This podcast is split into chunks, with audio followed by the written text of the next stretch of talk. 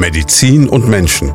Der Leopoldina Talk auf Primaton, damit Sie auch ohne ein jahrelanges Medizinstudium wissen, was dahinter steckt. Medizin und Menschen, so heißt der Podcast hier mit dem Leopoldiner Krankenhaus, den wir seit mittlerweile über einem Jahr zusammen haben. Und heute reden wir über was ganz Interessantes, nämlich über das Bewegen im Krankenbett. Und das ist etwas, was man nicht unterschätzen sollte. Es geht um die Physiotherapie im Leopoldiner Krankenhaus. Riesenthema in jeder Abteilung wichtig. Und bei mir ist die Leiterin der Physiotherapie, Christiane Schulze-Hulbe. Schönen guten Tag. Ja, hallo. Schön, dass Sie Zeit hatten. Wir stellen am Anfang unsere Gäste immer ein bisschen vor. Jetzt kann ich Sie natürlich, das ist Radio oder beziehungsweise Podcast, kurz beschreiben. Ich habe gleich, als Sie reinkamen, gesagt, okay, das ist offensichtlich jemand, der so Sportlergene hat. Denn Sie wirken so, wie man das von Physios kennt, äh, wie jemand, der durchaus auch selber sich gern bewegt, oder? Ja, natürlich. Ich denke, das ist Grundvoraussetzung für den Physiotherapeuten, dass er eine positive Einstellung zur Bewegung hat und natürlich auch selbst immer in Bewegung ist. Was hat Sie denn überhaupt auf den Job gebracht? Ich meine, in dem Bereich gibt es, man kann Profisportler werden, man kann ins Lehramt gehen, man kann ein Fitnessstudio betreiben oder man kann eben Physiotherapeutin werden. Wie, wie kam das? Eigentlich über Umwege. Ähm, ich hatte immer einen riesen Berufswunsch als Kind, der sich irgendwie nach der 10. Klasse, nach der Realschule in Luft aufgelöst hat. Der war? Ich wollte immer Polizistin werden. Und aus okay. medizinischen Gründen bin ich dort aussortiert worden. Und ähm, ja, somit war klar, das wird nichts. Und ich habe dann das Fachabitur nachgeholt an der Voss. Und während dieser zwei Jahre ist mir klar geworden, ich würde gern mit Menschen arbeiten. Mhm. Ich will auf gar keinen Fall in einem Büro landen. Und ähm, habe so dann auch über das ein oder andere Wehwehchen selbst die Physiotherapie kennengelernt und bin dann ja losgegangen, habe mich beworben an Schulen und habe dann die Ausbildung zur Physiotherapeutin gemacht. Also quasi schon diese Parallele, die man ja auch bei der Polizeiarbeit gehabt hätte, gerade wenn man dann in den Streifendienst geht. Man hat einfach jeden Tag mit Leuten zu tun, ist immer in neuen Situationen. Genau. Jetzt haben Sie schon gesagt, Schule gemacht, Fachabi nachgeholt, dann ähm, Ausbildung zum Physio. Wie, wie läuft das genau ab? Das ist eine Schule. Ja, die Physiotherapie ist eine schulische Ausbildung, hm. besteht aber schon auch zur Hälfte aus dem fachpraktischen, also der fachpraktischen Ausbildung am Patienten in der Praxis beziehungsweise auch in der Klinik. Was muss man mitbringen? Momentan ist es noch so, man braucht mindestens den Realschulabschluss, wobei das sollte sich die nächsten Jahre sicherlich auch was verändern, aber so weit sind wir noch nicht. Ja, die Realschule braucht man als Mindestvoraussetzung. Man macht dann eine dreijährige schulische Ausbildung, die aber wie gesagt zur Hälfte auch aus dem Fach Praktischen besteht. Man ist in der Klinik am Patienten und man hat die Theorie in der Schule auf der Schulbank. Jetzt habe ich am Anfang gesagt, Sie sehen mir sehr sportlich aus. Ist das wirklich auch eine Voraussetzung für den Job? Oder könnte jetzt auch jemand, der eher Couch-Potato ist, aber das Fachwissen hat, trotzdem Physio werden? Ja, sicherlich. Also man muss jetzt nicht sportlich schlank und rank sein, um Physiotherapeut zu sein. Das definitiv nicht. Also es gibt auch Physiotherapeuten, die sicherlich nicht die Extremsportler sind, sage ich mal. Aber also das ist jetzt Aber kein es ist Hindernis. immer einfacher, Leute auch zu was zu motivieren, wenn man selber diese Motivation natürlich. ausstrahlt, denke ja, ich mir. Ne? Natürlich. Ja, dann haben Sie diese, diese Ausbildung gemacht und dann ging es direkt ans Leo oder vorher noch woanders gewesen? Also witzigerweise habe ich die Ausbildung an der Physiotherapieschule in Schweinfurt gemacht mhm. und war dort während der fachpraktischen Ausbildung natürlich auch im Leo. Mhm. Ähm, das war zwischen 2003 und 2006. Aber nach der Ausbildung bin ich erstmal weggegangen vom Leo. Ich war vier Jahre in einer großen Reha-Klinik tätig als Physiotherapeutin, ganz, ganz normal. Und bin nach vier Jahren eigentlich auch wieder durch Zufall zurückgekommen nach Schweinfurt und dann direkt ans Leo. Und bin seither, seit 2010, im Leo in der Physiotherapie tätig. Ist ja vielleicht auch mal ganz gut, wenn man nach der Ausbildung mal woanders reinschnuppert, noch Definitiv. mal ein bisschen sich so Wind um die Nase wehen ja. lässt. Und dann gleich als Leitung eingestiegen im Leo? Nee, ähm, ich habe 2010 als normale Physiotherapeutin im Team ganz normal angefangen. Hm. Äh, 2012, glaube ich, gab es eine, einen Wechsel in der Leitung. Damals wurde ich gefragt, ob ich mir vorstellen könnte, die stellvertretende Leitung zu übernehmen. Habe ich dann auch gemacht nach den eineinhalb, zwei Jahren, die ich dort gewesen bin. habe fünf Jahre lang die stellvertretende Leitung gehabt und dann ist der Chef in Rente gegangen und wie das so ist, man wird dann gefragt, ob man sich nicht auf die Leitung bewerben möchte. Habe ich auch gemacht und bin dann zur Leitung geworden und bin jetzt seit 2017 Leitung der Abteilung. Ist natürlich eigentlich die perfekte Variante. Das heißt, Sie kennen jeden Bereich und sind da wirklich komplett firm drin. Genau, also ich habe eigentlich querbeet mal durch alle Bereiche auch gucken können, auch in der Zeit, wo ich noch einfach nur Physiotherapeutin war. Und man hat schon einen besseren Blick für die Abteilung, wenn man alle Bereiche auch selbst gesehen hat.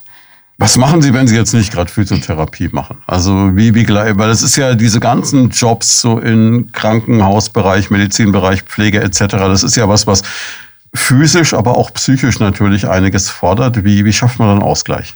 Ja, Ausgleich schafft man durch Familie. Mhm. Da ist man natürlich auch immer eingespannt und hat immer ja so seinen Ausgleich zu dem, was man tagsüber macht. Aber ähm, natürlich ist die Bewegung auch wieder ganz wichtig. Rausgehen, weggehen von diesem ganzen Thema Krankenhaus, einfach was anderes sehen. Das mhm. ist so der, der große Ausgleich. Wie viel Zeit bleibt dafür? Wie, wie stark ist man eingebunden im Job? Ja gut, es kommt jetzt schon darauf an, ob man Vollzeit arbeitet oder Teilzeit arbeitet. Ich habe jetzt einen kleinen Sohn, Dadurch arbeite ich momentan nicht Vollzeit, ich arbeite in Teilzeit. Dadurch hat man schon auch genügend Zeit für den Ausgleich für die Familie. Aber es ist schon so als Leitung jetzt, man hat schon auch zu Hause immer wieder noch die Gedanken an die Arbeit mhm. und erledigt auch das ein oder andere zu Hause oder macht sich schon wieder Gedanken, was kommt morgen vielleicht Unerwartetes noch dazu. Da ist der Absprung schon immer etwas schwieriger. Reden wir doch mal über Ihr Team, über die Leute. Ja. Sie sind Chefin von wie vielen Leuten? Also ich habe derzeit 30 Physiotherapeuten. 30? Genau, und eine Masseurin. Da hat man eine Menge zu tun. Da hat man eine Menge zu tun. Das heißt, Sie müssen 30 Leute koordinieren, die Belange, die Dienstpläne, die Urlaubswünsche, die ja. Einteilungen, die täglichen Befindlichkeiten. Das reicht eigentlich schon. Ja, das reicht eigentlich. Das ist auch tagfüllend auf jeden Fall. Kommt man da noch dazu, selber noch zu physiotherapieren? Oder ist es eher so, dass wenn ein schwieriger Fall ist, wird die Chefin mal geholt und guckt? Nee, also ich sage mal, meine Mitarbeiter, die sind alle fachlich so gut ausgebildet, dass die das selbst schaffen. Ich komme leider nicht mehr so häufig zum Behandeln. Ich bin eigentlich nur an den Wochenenden am Patient, wenn ich am Wochenende arbeite. Und unter der Woche dann, wenn jemand ausfällt, es hm. Krankheitsfälle gibt und ich sag mal, recht viel zu tun ist und dann kommt schon mal der ein oder andere Hilferuf und dann springe ich auch auf Station. Aber sonst macht dann wahrscheinlich auch nochmal Spaß. Das macht riesig Spaß, da bin ich gern. Aber der andere Part ist auch interessant. Ja, so ganz zu schweigen davon, Sie interagieren natürlich dann auch wahrscheinlich immer mit dem Pflegepersonal, mit den behandelnden Ärzten, weil Sie brauchen ja die Infos, was um den einzelnen Patienten rum zu tun ist, etc. Ne? Ja, ich sag mal, dadurch, dass wir so viele Fachbereiche im Haus abdecken, hat jeder Fachbereich schon seine Physiotherapeuten mhm. und die entsprechend sind eben bei Visiten dabei, die haben den direkten Draht zu den Ärzten, die in den Bereichen operieren oder eben behandeln und können da sehr gut mit den Informationen austauschen, sich beraten, was wird an Therapie wirklich gebraucht, was wird gefordert, was ist wichtig für den Patienten, wo sind die Ziele, was verfolge ich an dem Patienten. Das bedeutet also wirklich, weil ich jetzt gerade so äh, noch im Thema drin bin, weil ich das gestern Abend aufgezeichnet habe, den Podcast mit Professor Weigel zum Thema Beckenboden. ähm, da haben Sie quasi jetzt dann ein, zwei Leute, die quasi genau dafür sich auskennen, da Spezialisten sind und dann eben bei sowas wie Biofeedback etc. dann da eingreifen können. Genau. Genauso wie Sie jemanden haben für die kleinsten Kinder und für die Intensivpatienten. So ist es. Das ist das Schöne auch wieder an der Physiotherapie man kann sehr flexibel sein und mhm. man kann auch seine eigenen Interessen einbringen. Wenn ich jetzt ähm, einen Kollegen habe, der gern eben oder eine Mitarbeiterin, die gern auf der Gynäkologie arbeitet, dann macht sie speziell Fortbildungen, Scheine in dem Bereich, in dem sie tätig ist. Also sprich eine, eine Beckenbodenausbildung. Mhm. Sie hat dann fachlich die maximale Kenntnis, sage ich mal, und ist dort natürlich dann auch konkret richtig aufgehoben. Mhm, perfekt, ja. Kann die Patienten dort entsprechend anweisen, anleiten, ja, die Theorie auch vermitteln, dass die Patienten sich besser vorstellen können, was jetzt wichtig für sie ist, und das heißt aber auch, dass ich jetzt, wenn mir zum Beispiel ältere Menschen mehr liegen oder ich sage, ich arbeite lieber mit Kindern oder ich sage, oh Gott, Kinder, damit könnt ihr mehr zu weggehen, das brauche ich gar nicht. Also mal so ganz salopp gesagt, dann kann ich dementsprechend mich auch einfach orientieren. Genau. In der Regel macht man das auch nach der Ausbildung, wenn hm. man, also die Ausbildung ganz grob umfasst alles, was Physiotherapie bedeutet, schneidet alles ein bisschen an, alle Themen, alle Fachbereiche und eigentlich kommt die richtige Arbeit für die Ausbildung erst danach. Also erst wenn ich mit der Grundausbildung mit den drei Jahren fertig bin, dann entscheide ich mich, in welche Fachrichtung, in welchem Bereich der Physiotherapie möchte ich gehen, wohin orientiere ich mich. Und je nachdem, was ich mir dann ausgesucht habe, nehme ich entsprechende Fortbildungen oder mache entsprechende Scheine, um auch Therapien abrechnen zu dürfen, gerade in der freien Wirtschaft ganz wichtig. Und so stellt sich irgendwann raus, in welche Richtung ich mich orientiere und wo ich hin möchte. Also quasi ein bisschen parallel zur Medizin allgemein. Also ich werde erst Arzt und dann Facharzt und so ähnlich werde ich.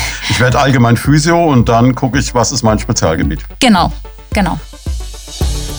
Sie haben Gedanken zum Thema oder persönliche Fragen? Darauf freuen wir uns. Einfach anrufen unter 09721 20 90 20 und mitreden. Jetzt ähm, haben Sie vorhin schon angeschnitten und gesagt, es ist nicht für jeden das Gleiche. Wenn man jetzt den niedergelassenen Physio irgendwo in seiner umgebauten Zwei-Zimmer-Wohnung in der Stadt hat und das Krankenhaus, da gibt es wahrscheinlich eklatante Unterschiede. Ja, natürlich. Die liegen wo? Also ich sag mal, ein, ein, niedergelassener Physiotherapeut oder der Physiotherapeut, den man aus der Praxis kennt, mhm. hat eine zeitliche Terminierung, eine Taktung. Er hat, ich sag mal jetzt ganz grob pauschal, 20 Minuten Zeit für den Patienten mhm. und dann kommt der nächste. Mhm. Das geht an einer Tour durch. Die Arbeitszeiten sind, sage ich mal, beliebig. Man weiß ja, wann man gern zum Physiotherapeuten geht, entweder ganz früh oder abends ganz spät. Ähm, dementsprechend sind es auch eher nicht unbedingt geregelte Arbeitszeiten. Im Krankenhaus schaut es ganz anders aus. Im Krankenhaus hat man seine feste, geregelte Arbeitszeit. Da ist man anwesend, man hat eine gewisse Anzahl von Patienten, die behandelt man. Ob man da jetzt ein paar Minuten länger braucht für den einen und für den anderen ein bisschen weniger, weil er schon fitter ist, das kann ich immer noch selbst entscheiden. Also eigentlich unabhängig davon, dass ich da nicht selbstständig agiere, als Niedergelassener habe ich eigentlich mehr Freiheiten. Ja, also das, aber ich denke, das sehen oft die Therapeuten, die im Krankenhaus sind, so. Die Niedergelassenen sagen, hm, aber dafür habe ich die fitten Patienten, mit denen ich Sport machen kann, mit die ich bewegen kann, die ich, die ich frei behandeln kann, hm. die können alleine auf die Behandlungsbank, die kommen zu mir, die gehen wieder. Im Krankenhaus schaut es anders aus. Im Krankenhaus bin ich am Patientenbett, da muss ich den Patienten vielleicht sogar erst anziehen, ihm helfen, die Schuhe überhaupt anzuziehen. Ich muss ihn erstmal aus dem Bett rauskriegen. Ich muss ihn auf den Gang vielleicht mobilisieren. Das sind andere Ansätze. Wie gesagt, das liegt auch ein bisschen dran, was möchte ich haben, wie stelle ich mir das Berufsbild vor. Mhm. Und wenn jemand sagt, boah, nee, das kann ich gar nicht, dann ist er falsch im Krankenhaus. Dann muss er eher in die Praxis gehen. Drum, es hat alles Vor- und Nachteile. Es hat alles Sonnen- und Schattenseiten. Was haben Sie jetzt so an Ausstattung? Wie kann ich mir das vorstellen? Kommen Sie mit Ihrem Physiotherapeuten in Köfferchen oder haben Sie einen ganzen Sportraum theoretisch auch zur Verfügung? Viel wird ja im Patientenzimmer oder beim Patienten direkt passieren. Ne? Genau. Also ein Ausbilder hat mir mal gesagt, ein Physiotherapeut braucht eigentlich nichts. Der kann ideal. mit seinen Händen arbeiten. Hm, okay. Also der braucht keinen Koffer, der braucht einen einen virtuellen Koffer mhm. mit ganz vielen Schubladen, wo ganz viele Werkzeuge drinnen liegen. Aber damit ist eher gemeint, viele Fortbildungen, aus denen man allen greifen kann und sich das rausholen kann, was man individuell an diesem Patienten gerade eben an mhm. Techniken, an Behandlungstechniken braucht. Aber wirkliches Material braucht er nicht zwingend. Klar ist es immer schön, wenn man so ein bisschen Ausstattung hat und mal ein paar Geräte zur Verfügung hat. Das haben wir natürlich auch. Das ist immer schön und unterstützend. Aber die wirkliche Handarbeit, Physiotherapie, kann ein Physiotherapeut ohne große Fitnessstudios und ohne große Gerätschaften erledigen. Wenn wir jetzt mal so die ganzen Einsatzbereiche, wir haben gesehen schon, das ist schon angeschnitten, ist unglaublich vielfältig, aber das uns mal angucken. Wir können ja mal so, spielen wir es doch mal von Geburt bis zum Ende, bis zur späteren Lebensphase durch. Das ist vielleicht ein ganz schöner Aufbau. Sie haben schon gesagt, Frühförderung, Frühchen, das ist entscheidend. Jetzt kenne ich es aus der eigenen Familie, da waren zwei Frühgeburten mit da und da war es bei einem wirklich vor vielen, vielen Jahren sehr eklatant wichtig, dass gleich von früh an ähm, mobilisiert wurde, getan wurde, um äh, mögliche Schäden zu vermeiden. Das heißt, ähm, sie können wirklich auch lebensentscheidend sein für einen jungen Menschen. Ein Stück weit sicherlich, weil man einfach in jungen Jahren noch wesentlich flexibler im Lernen ist. Mhm. Und die Physiotherapie profitiert da, denke ich, sehr davon, dass man über eine Therapie, über ein spielerisches Herangehen bei Kindern ganz viel mitgibt zum Lernen, mhm. was später dann vielleicht Probleme, Defizite gar nicht erst aufkeimen lässt. Bedeutet, rein theoretisch kann mit der Physio, mit der Geburt auch begonnen werden, mal ganz platt gesagt. Also fast. Ja, ganz platt gesagt kann man natürlich immer gleich mit Physiotherapie beginnen, aber ob es jetzt Sinn macht oder nicht, weil ich sag mal, ein Mensch oder ein Kind lernt automatisch durch alles. Okay. Ich denke, die Physiotherapie ist dann sehr, sehr wichtig, wenn irgendwo ein Defizit ist, ein Defizit erkannt wird in der Entwicklung. Dann ist die Physiotherapie ein ganz wichtiges Hilfsmittel, ohne großen Aufwand, ohne groß irgendwie einzugreifen, zu behandeln. Erstmal zu versuchen, das Ganze über eine einfache Therapie ja, in die Wege, in die Bahnen zu lenken. Konkret heißt es, wenn jetzt äh, ein Neugeborenes im Leopoldina auf die Welt gekommen ist und dann fällt irgendjemand von Mutterarzt, Schwester auf, Mensch, da bin ich mir nicht ganz sicher, guck mal, dann wird unter Umständen auch jemand von Ihrer Abteilung geholt und Sie machen so eine Art Befund und sagen, genau. passt alles. Also wenn, wenn Frühchen bei uns auf der Intensiv zum Beispiel liegen, dann kommt von vornherein immer ein Physiotherapeut, befundet dieses Kind, mhm. schaut sich das Kind genau an, wo es eventuell Defizite gibt. Das wird mit den Ärzten in großen interdisziplinären Kreisen besprochen, was da vielleicht auffällig ist. Und schon da startet die Therapie. Und dann geht es natürlich weiter mit ähm, zunehmender Entwicklung. Gibt es dann immer so diese Tests, wo man guckt, wo ist der aktuelle Stand. Also Sie so aus der Kindheit kennen, genau. mit dem Arm über den Kopf rüber und gucken, ob ich zum Ohr komme. So ganz banal, ne? Genau, so ganz banal läuft das so ab. Das ist wirklich so, auch die Frühchen, die ehemals Frühchen mhm. kommen oft dann ein bis zwei Jahre nach der Geburt nochmal wieder zu uns, sind dann auch bei den Physiotherapeuten wieder in, stellen sich dort wieder vor, werden wieder getestet, werden wieder angeguckt, um weiter einzugreifen, falls das noch notwendig ist. Wenn wir jetzt weiter gucken, dann äh, ist man eigentlich normalerweise in einer Lebensphase, wo man sagt, da sollte man einigermaßen fit sein im Idealfall. Genau. Wenn nichts dazwischen kommt. Sprich, Wenn nichts dazwischen äh, Der Unfall, der Sportunfall, die Verletzung, genau. das Umknicken beim Wandern oder die Treppe runterfallen. Es gibt tausend Möglichkeiten. Es gibt tausend Möglichkeiten und ganz viele Fachbereiche, wo dann die entsprechenden Probleme auch äh, behandelt werden. Genau. Müssen Sie aber ja für jeden individuell dann das Programm quasi wieder finden, das dem Menschen hilft. Genau. Das ist auch das Spannende an dem Beruf, dass man immer wieder mit neuen Menschen zu tun hat, mit immer wieder anderen Problemen. Es ist kein Mensch gleich. Jeder hat ein anderes Problem. Und dieses Problem ist es zu finden. Also das ist auch die Herausforderung, die ein Physiotherapeut eigentlich jeden Tag aufs Neue hat. Einen neuen Patienten sehen, anschauen, erkennen, was ist das Hauptproblem. Und dann die entsprechende Therapie zu haben, in seiner großen Werkzeugkiste das entsprechende Werkzeug rauszuholen und dann den richtigen Therapieansatz zu finden und umzusetzen. Einfach, wie gesagt, jeder Mensch ist anders. Mhm. Ähm, der eine verfolgt das Ziel, ich möchte meinen ja, Profisport wieder ausführen können nach einem Unfall, nach einer Verletzung, nach einer Operation. Und der nächste kommt und sagt, oh, mir reicht es eigentlich, wenn ich vom Tisch zur Tür und wieder zurücklaufen kann. Mhm. Ja, ähm, da natürlich auch diesen Spagat zu schaffen, denjenigen, der diesen kurzen Weg nur gehen möchte, so ein bisschen zu motivieren und mitzunehmen, wie sinnvoll es eigentlich wäre, etwas mehr zu tun. Hm. Auch auf die Zukunft betrachtet. Also jetzt nicht nur in dem Moment, sondern was er sich eigentlich auch damit antut, wenn er sich mit diesem kurzen Weg da zufrieden gibt. Hm.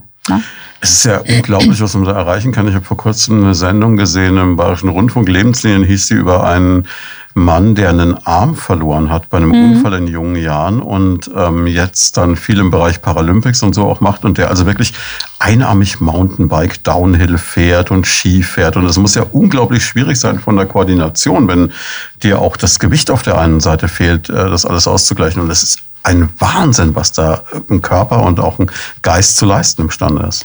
Ja, also ich sage mal klar, in jungen Jahren ist man flexibler, hm. was das angeht.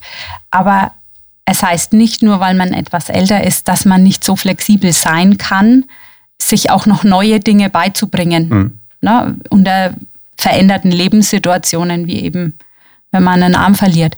Also so flexibel ist der Körper eigentlich in der Regel schon, dass man das auch im Alter noch schafft, da ja Kompensationsmechanismen sich anzutrainieren und dann auch ein Leben normal weiterzuleben. Was natürlich auch ein Riesenthema bei Ihnen ist, wenn wir jetzt mal von den Unfällen weggehen, die ja unglaublich viel sicherlich auch ausmachen und von diesen Reha-Maßnahmen mal weitergehen in Richtung Neurologie, dann ist das Leopoldina ein sogenanntes Stroke Unit. Das heißt, mhm. eines der Zentren in der Region auch, wo jemand hinkommt, der einen Schlaganfall hat. Und da ist es ja so, das wird man immer erzählen Minuten, erzählen Sekunden. Und da kommt es ja auch darauf an, dass jemand, der dann vielleicht Lähmungserscheinungen hat, etc., wieder einfach ganz normale Dinge lernt. Auf der Stroke Unit sind wir natürlich immer im Einsatz. Bringt auch mit sich, dass dieser spezielle Fachbereich mhm. oder dieser Bereich Stroke Unit auch gewisse Voraussetzungen erfüllen muss um so heißen zu dürfen. Das heißt, sie und werden ständig in einem Monitoring genau. angeschaut und es wird geguckt, passt die Qualität. Genau. Und wir müssen natürlich auch äh, Leistungen erbringen, die vorgeschrieben sind. Also mhm. das heißt, in, auf der Stroke Unit muss zum Beispiel in den ersten drei Tagen alle 24 Stunden ein Physiotherapeut beim Patienten gewesen sein. Genauso ein Ergotherapeut und genauso ein Lokopäde. Ist natürlich die Idealvorstellung ist äh, nicht, also ist außerhalb von einem Stroke Unit fast nicht machbar personell, denke ich. Und ist eine, eine Riesenleistung. Und ist natürlich das Perfekte, was man haben kann, weil äh, ja. in der Zeit ist ja wirklich so schnell man wieder anfängt, Dinge wieder zu nutzen, desto besser ist die Chance, dass man möglichst wieder zurückkommt an das, was man mal hatte. Ne? Ja, genau. Da ist wirklich die Zeit der, der wichtigste Faktor, dass es möglichst schnell erkannt wird, möglichst schnell therapiert wird und dann die Behandlung hinterher. Die Nachbehandlung, sage ich jetzt mal, die Physiotherapie ist ja die Nachbehandlung nach dem Akutereignis Schlaganfall, dass die wirklich konsequent sofort beginnt und weitergeführt wird. Sie haben Gedanken zum Thema oder persönliche Fragen? Darauf freuen wir uns. Einfach anrufen unter 09721 20 90 20 und mitreden. Ich stelle mir das auch unglaublich schwierig vor, gerade wenn man jetzt so einen Menschen hat, der in einer völligen Ausnahmesituation ist, der vielleicht auch am Verzweifeln ist, den dann auch zu motivieren, zu sagen, komm, du kannst das schaffen, wir, wir gehen das jetzt zusammen an. Das ist ja eine unglaubliche Aufgabe auch und eine Herausforderung. Ja, die hat man wirklich auf der, gerade in dem neurologischen Bereich schon auch jeden Tag aufs Neue. Diesen, ich sag's nochmal, Spagat hm. bei den Patienten, die einfach in einer wirklich Ausnahmesituationen momentan sind, die eigentlich gar nicht wissen, teilweise, was da gerade mit ihrem Körper passiert, was da los ist. Und ähm, da irgendwo Zukunftsperspektiven irgendwo zu geben, aufzuzeigen, dass das auch wieder anders werden kann. Ja, ja und dann ist auch die Frage, ob jemand das, eher so ein Kämpfertyp ist, der sagt, okay, ja, komm, natürlich. ich mache jetzt und ein anderer sagt vielleicht, um Gottes Willen, jetzt lasst mich in Ruhe, ich bleibe jetzt einfach liegen, ist mir egal. Ja, ich sag mal, die, die Grundeinstellung eines jeden Menschen oder Patienten in dem Fall ist natürlich ganz enorm wichtig, dass die passt, dass der auch positiv dem Leben gegenübersteht, weil ich sag mal, dann tut man sich als Physiotherapeut natürlich sehr, sehr leicht, den mitzunehmen, den wieder zu motivieren, an sein vorheriges wieder ranzukommen. Aber natürlich hat man da auch die anderen Fälle, die dann, sage ich mal, gerade was die psychische Komponente angeht, wirklich äh, auch so ein bisschen durchhängen. Hm. Kann man, kann man generell sagen nach so einem Schlaganfall, wie gut die Chancen sind oder ist es komplett individuell? Das kommt immer darauf an, wo der Schlaganfall war, wie schlimm er war, was man an Therapie, aber ich sage mal, das, da kann man, muss man eher so die Ärzte fragen. Mhm. Man kann aber sicherlich schon ein Stück weit vorhersagen, wohin geht's. Das heißt, in welche Sie, Richtung geht's weiter? Sie sehen jemanden, der einen Schlaganfall hatte, Sie machen mit dem mal ein paar Minuten und dann können Sie schon für sich so ungefähr sagen, okay, nach den Voraussetzungen dahin werde ich ihn bringen und das wird nichts mehr werden. Also man kann das schon ein Stück weit ein, also kategorisieren und sagen, das wird sicherlich wieder sehr gut werden. Und man kann sicherlich auch erkennen, wenn, also gerade bei Extremfällen, wenn das eben nichts mehr wird. Wie geht man damit um? Also ich, auch wenn der Patient vielleicht die Frage äußert, kommuniziert man das oder entscheidet man das von Fall zu Fall? Das ist ja ich unglaublich mal, wir, schwierig. Das ist sehr, sehr schwierig, aber ähm, da muss ich ganz ehrlich sagen, da sind wir Physiotherapeuten eigentlich nicht die richtigen, die das dem Patienten sagen. Das heißt, Sie sagen. kommunizieren mit dem Arzt und der entscheidet, Wir kommunizieren mit dem Arzt. Also wir geben unsere Befunde an den Arzt weiter. Natürlich, wenn da ein minimales Defizit da ist, dann kann ich ganz klar auch mal sagen, ja, das wird schon wieder besser werden. Mhm. Aber eigentlich muss man mit solchen Äußerungen sehr vorsichtig sein und eigentlich ist es Arztsache. Das Bedeutet aber natürlich auch, ähm, Sie lassen sich, ja, wir haben es ja gerade gesagt, es gibt unterschiedliche Typen, Sie lassen sich auf einen Menschen ein, Sie sind sehr nah am Menschen dran.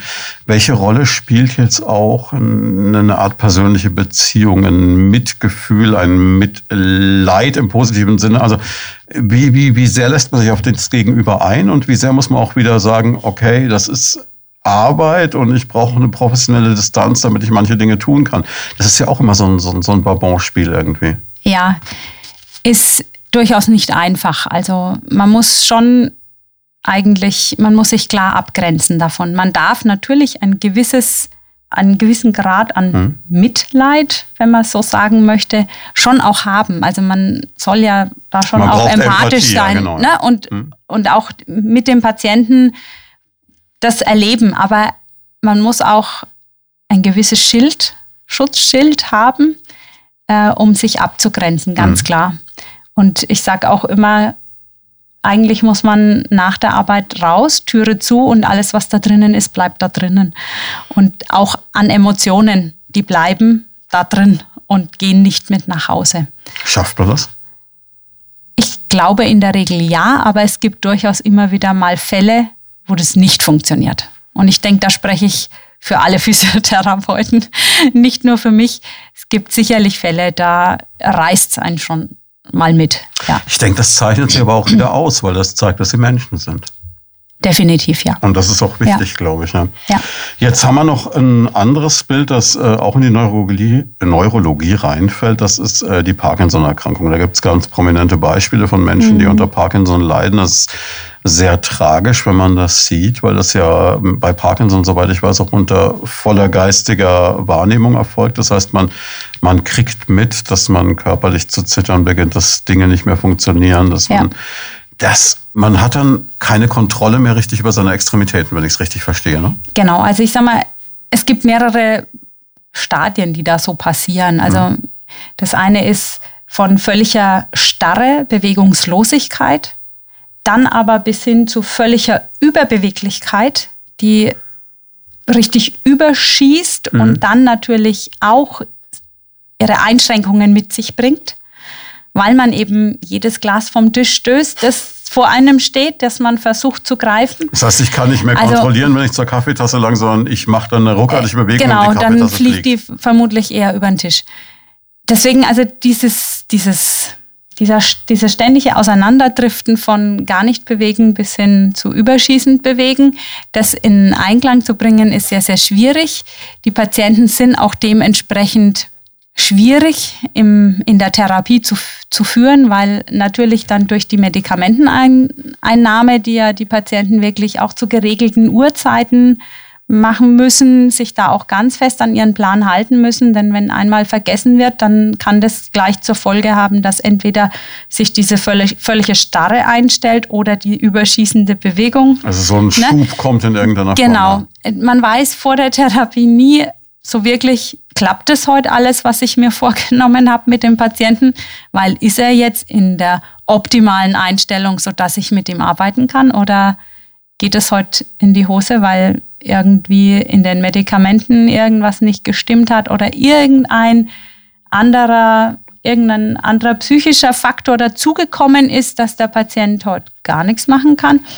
Ist aber dann auch wahrscheinlich wieder so, dass Sie auch äh, dann über die Abteilungen rausarbeiten. Das heißt, ich kann mir vorstellen, gerade in so einem Fall ist dann vielleicht auch wie beim Schlaganfall auch ein Ergotherapeut auch hilfreich, mit dem genau. Sie sich dann auch abstimmen und sagen, pass auf, ich sehe, der kann das und du kannst das zur Verfügung stellen und so kriegen wir das hin. Genau. Wir machen da ja seit, ich glaube, seit drei Jahren ist es jetzt diese Parkinson-Komplexbehandlung im Leo. Hm. Äh, da ist gerade dieses interdisziplinäre Zusammenarbeiten noch vertieft worden zwischen Ergo, Logo, Physio, den Ärzten selbst auch, die eben ja, sage ich mal, so die medikamentöse Einstellung vornehmen. Und da bieten wir dann so ein richtiges Therapieprogramm an, ähm, was wirklich auch vom Tagesablauf auf die Patienten besser abgestimmt ist. Mhm. Die Patienten sind dann auch eine feste Zeit bei uns im Haus. Die sind in der Regel dann zwei bis drei Wochen wirklich von Montag bis Freitag bei uns in Therapie, müssen auch bestimmte Stunden an Therapie in diesem Programm absolvieren. Hm. Und ähm, ich sag mal, dadurch kriegt man natürlich den Patienten deutlich besser mit dieser Therapie, sage ich mal, als jetzt, wenn die Patienten nur auf der Station sind und man kommt einmal am Tag dorthin. Hm. Ja, klar. Ja? Jetzt sind Sie neben all dem auch noch Krebszentrum am Leopoldina.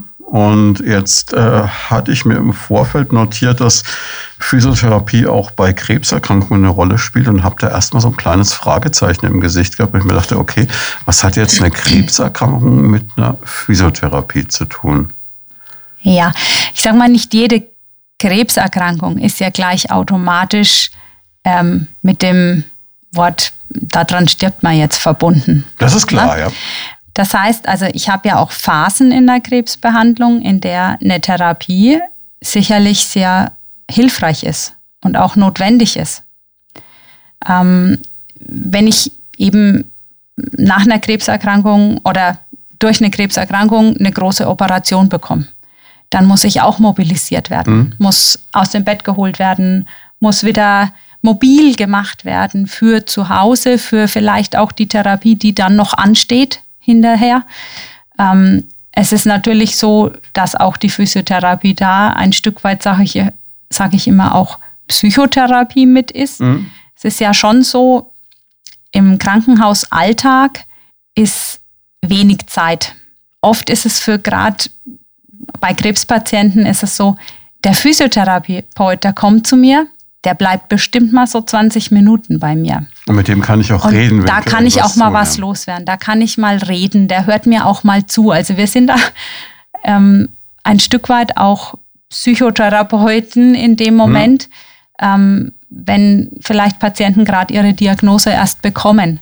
Ich sage mal, Krebspatienten sind im Akuthaus eher in einem, wie soll ich sagen, in einer besonderen Lebenslage gerade. Also das ist Ausnahmesituation, absolute Ausnahmesituation, weil ganz viele aus dem Alltag gerissen jetzt plötzlich vor dieser Diagnose sitzen. In so eine Maschinerie reingeraten. In so eine Maschinerie haben, geraten, genau, etc. wo eine Diagnostik nach der anderen läuft und man dann gleichzeitig mal einen Therapeuten geschickt kriegt. Mhm.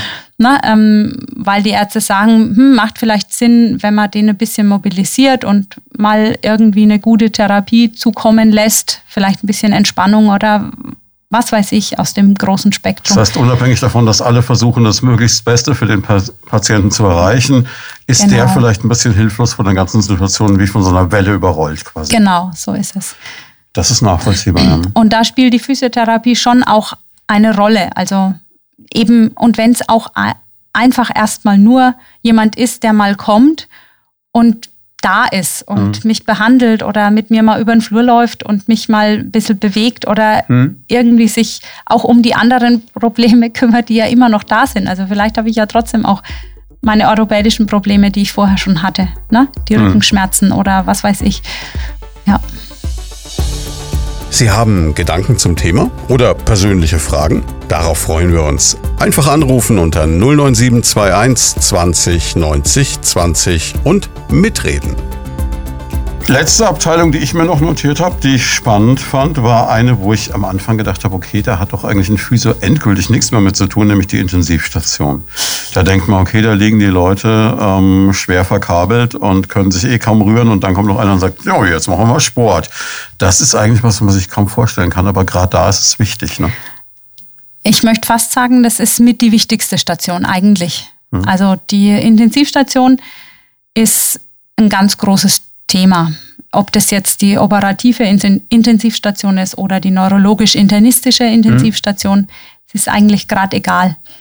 Ähm, ich sage jetzt mal, auf den operativen Stationen ist es ja klar, Frühmobilisation ist immer so dieses Stichwort. Mhm. Das ja immer kommt, egal ob man jetzt auf der Intensiv liegt oder auf Normalstation. Was man ja hört, dass heute jemand es mit einer Endoprothese am Tag danach aufsteht oder sogar teilweise am gleichen Tag mit einer Hüfte genau. gleich äh, mal im Bett aufsteht, wo man sagt, um Gottes genau. Willen, wie kann das gehen? Ne? Genau.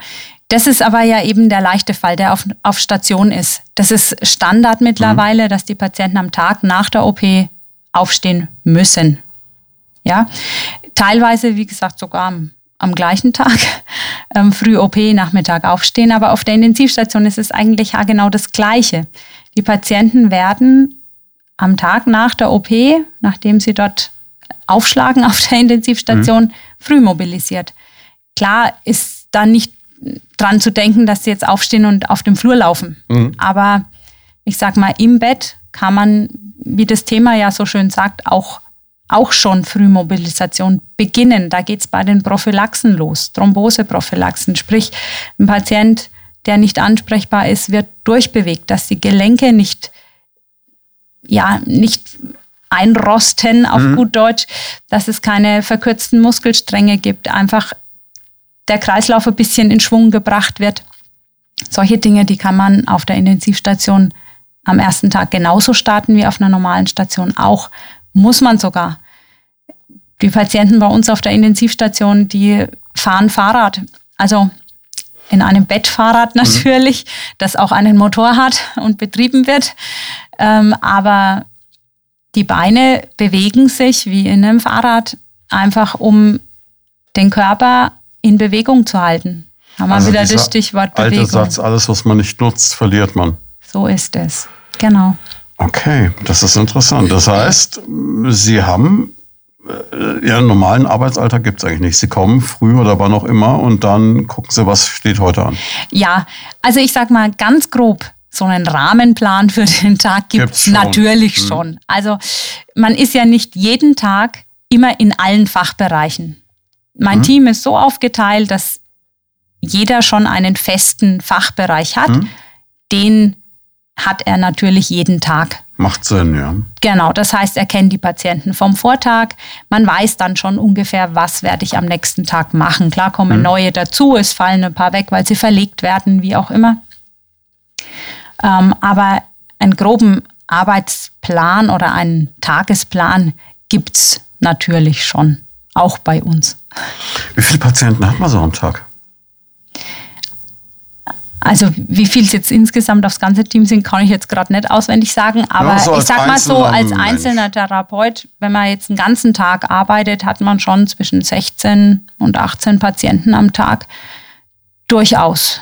Das heißt wirklich so 20 Minuten ist so eine gute ja, Richtwert, so genau. Pi mal Daumen. Natürlich sind mal Patienten dabei, die, die schon fit sind und alleine schon über den Gang springen. Da geht man dann weiter und sagt, gute Besserung mhm. und er kommt alleine zurecht. Oder gibt ihm noch ein paar Hausübungen, die er dann zu Hause und weitermachen nimmt sich dafür kann. Für den anderen mehr Zeit. Und nimmt dann, sich dafür dann ja. für den Patienten, der gerade frisch von der Intensivstation kommt, noch nicht alleine aus dem Bett raus äh, kann, natürlich etwas mehr Zeit. Und können, können Sie was sagen, wo es die meisten Patienten gibt? Also kann man das eingrenzen oder ist es wirklich querbeet verteilt? Es ist schwer zu sagen, weil es schon so ist, unsere Fachbereiche sind ja unterschiedlich groß. Dadurch hat natürlich mhm. ein Fachbereich wesentlich mehr Patienten in Summe als der andere. Allerdings bei uns kommt es ja immer darauf an, wie viele Verordnungen gibt es. Also es, nicht jeder Fachbereich verordnet für jeden Patienten Physiotherapie. Mhm. Ne? Ähm, also so kommt es halt auch vor, dass, dass auf einer Station in einem Fachbereich heute nur zehn Leute angemeldet sind und im anderen, der eigentlich wesentlich kleiner ist, sind 40 Mann angemeldet. Also das ja, das kommt eigentlich heißt auf im Umkehrschluss im Grunde genommen kann jeder, der ins Krankenhaus kommt, auch Physio brauchen, weil jeder Mensch kann eigentlich eine Physiobehandlung in irgendeiner Form davon profitieren, aber nicht jeder bekommt sie verschrieben. Genau so ist es. Es ist bei uns natürlich auch so, der Arzt muss das verordnen, wie draußen in der Wirtschaft natürlich mhm. auch. Ähm, wir können nicht ich sag mal, jeden Patienten, der jetzt wegen einem verstauchten Finger bei uns im Krankenhaus aufschlägt, äh, behandeln. Es macht auch nicht bei jedem, ja. genau, es macht auch nicht bei jedem Sinn, ne, mhm. ne, wenn man dann eben im Umkehrschluss dann den Intensivpatienten sieht, der wesentlich dringender die Physiotherapie braucht, muss man auch schauen, wer braucht es wirklich und wer braucht es einfach nicht kommen wir jetzt noch zu einem Thema, das habe ich mir so ein bisschen aufgehoben, weil da bin ich selber mal so der Kandidat, der da, ja, da kann ich wieder als schlechtes Beispiel dienen. Aber Bewegung im Alltag wurde mir noch notiert, darüber sollen wir sprechen. Da sind wir bei Prävention. Das ist was, was ich mit allen Ihren Kolleginnen und Kollegen immer erkläre, so schön es ist und so nett sie alle sind. Man will sie ja eigentlich gar nicht kennenlernen müssen, im Idealfall. Äh, zumindest vielleicht nicht in beruflicher Hinsicht. Wie kann man das schaffen? Also was, was macht wirklich Sinn? Ich weiß, Ihre Kollegen sagen jetzt alle immer, ähm, gesund ernähren, abnehmen, genug bewegen, nicht rauchen, nicht Alkohol trinken. Die Nummer können Sie unterschreiben, nehme ich an. Natürlich, aber sofort. Ja. Genau. Ähm, wobei ich nehme mir, ich pick mir da mal die Bewegung raus, weil das ist wirklich ich das, befürchtet, wo ja. man auch meiner Meinung nach am ehesten was dran ändern mhm. kann. Denn Bewegung kann man tatsächlich in den Alltag einbauen. Und da, das ist gar nicht so schwer. Also wenn man mal drüber nachdenkt, man geht zum Arzt. Der ist im dritten Stock. Der hat einen Aufzug und der hat muss einen Aufzug. aber nicht nutzen. Ne? Muss ich den unbedingt benutzen? Nein. Muss ich, muss ich, ganz vorne am Marktkauf parken oder kann ich auch hinten parken? Genau, so ist es. Mhm. Ähm, das sind die einfachsten Dinge nur. Oder stehe ich früh gleich beim Wecker klingeln auf oder stelle ich mir den Wecker zehn Minuten früher und mache noch drei Übungen im Bett? Sagen Sie das nicht jemanden, der früh um fünf das Arbeiten anfängt? Gut, der kann es aber Abend machen, weil der mhm. geht entsprechend früh ins Bett und sicherlich schläft er nicht gleich. Das stimmt. Ja. Und der kann seine fünf Minuten auch am Abend erledigen. Also Ausrede gibt es eigentlich keine Fitnessstudios am heutzutage nee, 24 Stunden offen? Nee, man kann sogar, ja, und man kann auch seine Übungen während dem Zähneputzen machen. Also hm. man hat unendlich viele Möglichkeiten. Deswegen Ausreden gibt es da eher wenige. Ist an diesem Spruch was dran, mindestens 10.000 Schritte pro Tag und dann ist alles safe oder kann man das so nicht sagen? Was heißt, kann man das so nicht sagen? Ich, es ist besser als 5000 Es ist besser als gar nichts, ne, würde mhm. ich jetzt mal sagen, definitiv. Aber es ist eher Aber so die untere ist, Schwelle. Genau, ich sag mal, bevor man gar nichts tut, ist das perfekt, mhm. wenn man das wenigstens schafft. Aber eigentlich sollte man den ganzen Körper wirklich bewegen mhm. und abwechselnd auch mal was anderes machen, nicht immer nur laufen, weil laufen ist ja auch Alltag. Mhm. Also man sollte schon sich auch was rauspicken, vielleicht Übungen dazu, Dehnübungen, wie auch immer.